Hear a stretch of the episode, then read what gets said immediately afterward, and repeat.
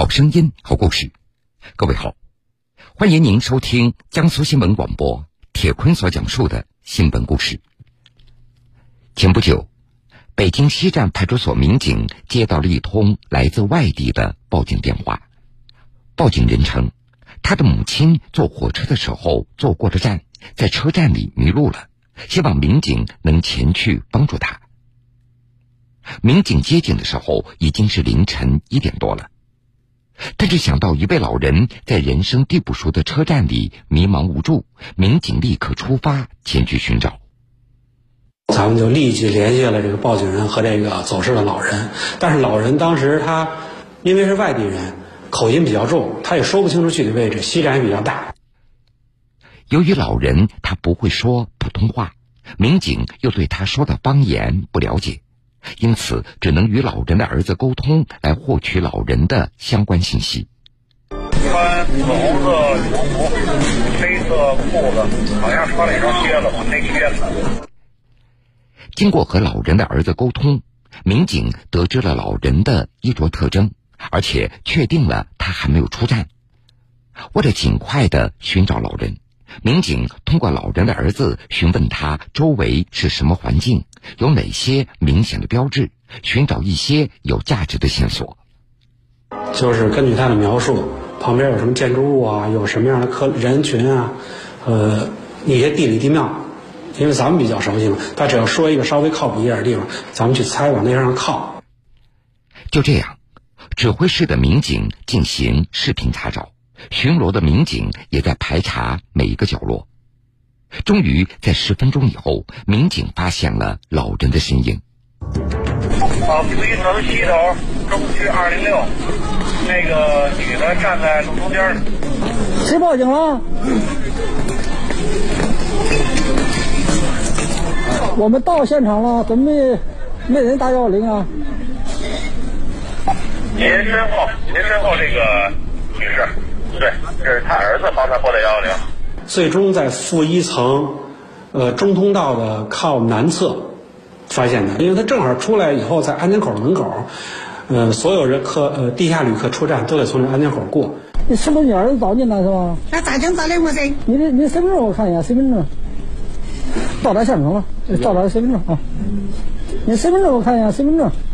三个问还得问，还得问。沟通也不是太利索。基本上沟通不了，他因为他那个讲话啊，虽然我有口音嘛，但是他讲话我是基本上听不懂。我们几个人一块听，连听带猜。民警找到老人以后，立刻通知了老人的儿子，让他放心。不过，民警这个时候又遇到了新的难题，因为这个时候已经将近凌晨一点半了，该如何妥善安置这位老人呢？来，你给我走，我给你找旅店住一下去。走，给我走走。你你来北京干嘛呢？啊？你来北京干嘛呢？走走走，走一边走一边聊天。我俺在那走哪里河坝去。啊？我就坐火车了，就不晓得。走河坝去。啊，坐错车了是吗？啊，我不去，回家了吧。民警看到老人十分疲惫，就想尽快的帮助老人找到一家酒店的房间安顿下来，让他早一点休息。但是让民警没有想到的是，在北京西站附近的酒店，不是客满就是价格太贵了。哎，你这还有房间吗？没有了，没房间了。对，一间也没了。一间没有了。嗯，满房了。那都上后边看看去吧，走。还有房吗？想家庭房是吧？家家庭房多少钱？那有有。太贵了。我感觉老太太经济承受能力也可也可能承受不了。完，那咱们再找找吧。然后又找其他家，找找这个中途，这个老太太说：“你们几个回去休息吧，那么辛苦。”算了算了，你们就去休息吧，你们辛苦了咋睡着啊？我们辛苦了没事，按你的安全呀。而与此同时，指挥室的民警也在打电话寻找价格合适的空房间。寻找了二十分钟以后，对讲机中传来了好消息：房间找到了。电台就叫我，南广场记者我们这个南广场啊，有个七天酒店，是怎么回事呢？一个网上订的旅店的人没来，退，刚好一间，还有一间。南广场的七天还有一间房，三百一。那你让留着吧，我们现在给他安排过去。一个是老人不能承受，咱们也不能让人民群众承受太贵的价格。因为西站因为地理位置特殊，它跟其他地方的旅馆还不太一样，因为客流比较多，它的价格本身来讲它就偏高一点。就三百多是我们能找到就目前最低的了。将近凌晨两点，民警带着老人终于来到了酒店，在前台为老人办理好了入住手续。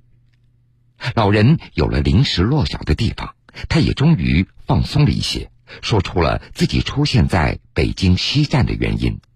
你来北京干嘛呢？来北京？我我找你媳妇在河坝那个红木厂。找你媳妇是吗？你媳妇在北京吗？没在北京啊。没在北京。在湖北那个泡沫厂。在在湖北呢。哎，我找你媳妇，我抓火车抓住嘞，就开过嘞。开过了？哎，啊，就坐过车了。嗯。哦，饿么吃了吗？晚饭吃的。啊，这个老太太就是当天九点多从贵阳，然后坐的车，然后晚上九点多到咱们北京西站。她其实应该是到湖北下车看她儿媳妇呢，中途因为睡着了，到咱们北京西站出了站。给老人开好房间以后，老人的儿子打来电话，说他在网上给老人订好了第二天一大早的火车票回家。临走之前，民警又不厌其烦的再次对老人进行叮嘱：明天你搁这住了以后，你别走，我们这个同事明天早晨来接你，去给你送到另外一个火车站坐车去啊。啊，跟老人交代清楚，第二天早晨。会有民警来接他，给他送到南站去坐火车。咱们是西站，离南站还有点距离，怕老人万一在路上再走失就麻烦了，所以一定就是把老人安全的送上车，送到南站，送上车，完了再跟家里人联系，告诉他哪趟车多少车次座位号，让他去那边接。第二天一早，民警到酒店接上老人，并且把他送到北京南站，送上了回家的高铁。我这期间也是下了夜班嘛，就回去休息了。休息以后，我就给我这个同事啊打电话，就是车感觉要到站了时间，我要你再问问他儿子接到没接到。他儿子讲接到了，哎，这时候我心里踏实了，因为这毕竟千里之外的一个求助电话，你如果要不把这事安排好了，对咱们这个印象不好，也也也也有负于咱们这个警察这个称号。是吧？老人安全到家了，民警们的心也就踏实了。是的，在北京西站执勤，民警经常会遇到老人迷路、走丢或者坐错车的求助类的警情。这每次遇到，他们都会尽全力的帮助他们解决困难。因为这个西站这块呢，是通往全国三线城市以上的啊，一共是一百七十六个。啊，所以这一块呢，有一些可能不不经常出门的吧，啊，一些老一些老年人啊，出来以后他对可能路况不熟悉，啊，去的方向他也也不是很呃很有目的性吧，目的地他不不是很明确啊，可能这会造成一些盲目的啊出行，这可能会有一些这个迷路啊走失的这种情况，我们也是把办法穷尽了，第一时间响应。警方提示。家人应该尽量不要让老人单独出行，避免发生危险。如果的确需要单独出行的，可以向列车员或者乘警寻求帮助。将老人呢送到火车上，和这个乘务员或者是咱们的民警啊提示一下啊，寻求一下帮助。到到到站啊，提示下车拿好随身物品，避免呢有一些受到一些不法的侵害，或者说受到一些没有必要的麻烦的发生吧。暖心救助、温情服务，这也是民警日常工作的一个缩影。危急之时，群众第一时间想到的那就是民警。这不，在重庆，一位患有阿尔茨海默病的八十七岁老人也走失了，他的家人同样报警求助。接警以后，派出所民警立即开展工作，一方面调取沿街的公共场所视频进行研判。一方面走访小区附近的群众来搜集线索，并且和家属一起在老人可能去过的地方进行寻找。可是，这找了一夜，仍然没有发现老人的踪迹。夜晚的气温非常低，十分寒冷，老人的情况令人担忧。老人的家属。派出所去查监控，就看到他到那个嘉煌小区，就是离他家的地方大概有一公里左右。进小区之后，出没出去，然后就是一直看不到，我们就不知道他到底是到哪儿去了。老人已经八十七岁了，并且身患疾病，走失的时候身上也没有携带任何的通讯工具。为了尽快的找到老人。派出所民警向重庆市公安局北碚区分局警犬训练基地申请了增援。重庆市公安局北碚区分局民警李瑞明接到指令以后，呃，我立马安排我们基地的呃两头追踪犬，呃，一头是这个哈登，一头是这个小白，呃，还有我们两个队员，我们三人，啊，立立马赶往那个现场。家属提供了老人的衣物作为嗅源，在闻过衣服的味道以后，两只警犬展开了追踪。十多分钟以后，当搜救队伍经过公路右侧斜坡的一个菜地的时候，警犬哈登突然有了反应。民警顺着警犬示意的方向，发现了走失的老人被卡在了一块巨石的下面。呃，第一个的话呢，老人他在一个巨石下边，刚好在我们人所站立的视线的盲区，他的声音呐什么的，他根本呼救不出来。如果不是警犬的话，呃，我们确实很难去发现这个老人。来，一、二、三，三个太大了，那个一、一、二、三。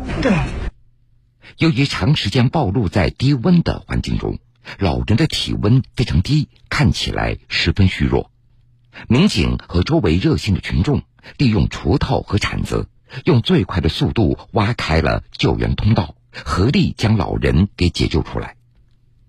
目前，老人已经脱离了生命危险，在医院进行康复治疗。新闻故事，精彩继续。来自扬州市江都区小纪镇的刘立生，他今年也已经八十七岁了。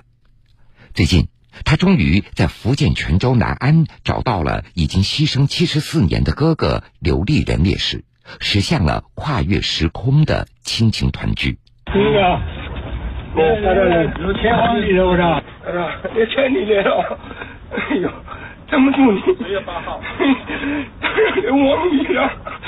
在泉州市南安水头革命烈士陵园，刘立生老人在两个儿子的陪护下，眼含热泪祭扫兄长刘立仁烈士。为了此刻的团聚，他们已等了太久太久。刘立仁烈士堂侄刘宝林，十六岁就来了，十七岁就牺牲了。刘立仁烈士弟弟刘立生，怎么怎么是这么多年没没有来看看过了，你知道吧？不晓得在去这个地方。原来刘立仁烈士是江都人，一九四八年入伍，成为解放军战士，曾参加淮海战役、莱芜战役。一九四九年，刘立仁在我军解放大小登岛战役中遭敌机轰炸，不幸牺牲，当时年仅十七岁。